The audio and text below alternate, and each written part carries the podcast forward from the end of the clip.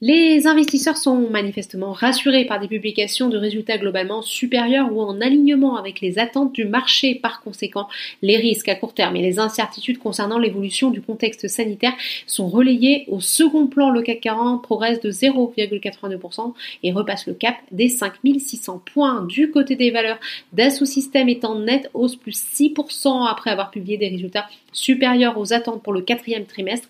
Le groupe sera porté en 2021 par la demande pour sa filiale de logiciels médicaux Medidata. Le titre de l'éditeur de logiciels a par ailleurs inscrit aujourd'hui en séance un plus haut historique à 180 euros. Le secteur de l'aéronautique est toujours recherché Airbus plus 3,66%.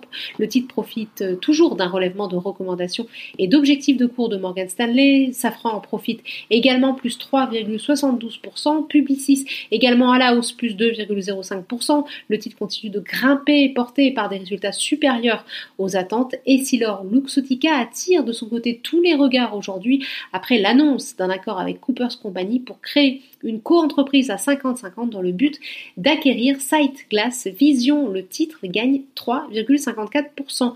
A contrario, Unibail Rodamco Westfield toujours en repli, moins 1,57%, pénalisé par les mesures prophylactiques entraînant notamment la fermeture des grands centres commerciaux dans l'Hexagone. Le titre perd plus de 10%.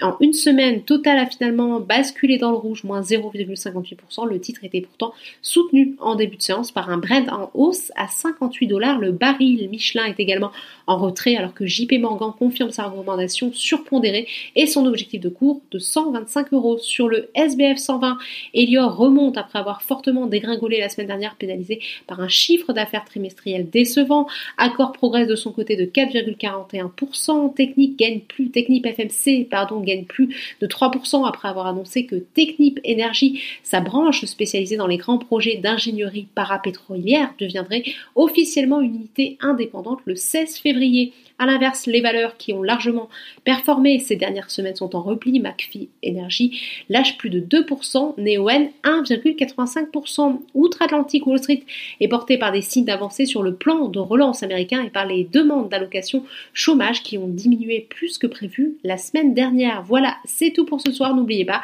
toute l'actualité économique et financière est sur Boursorama.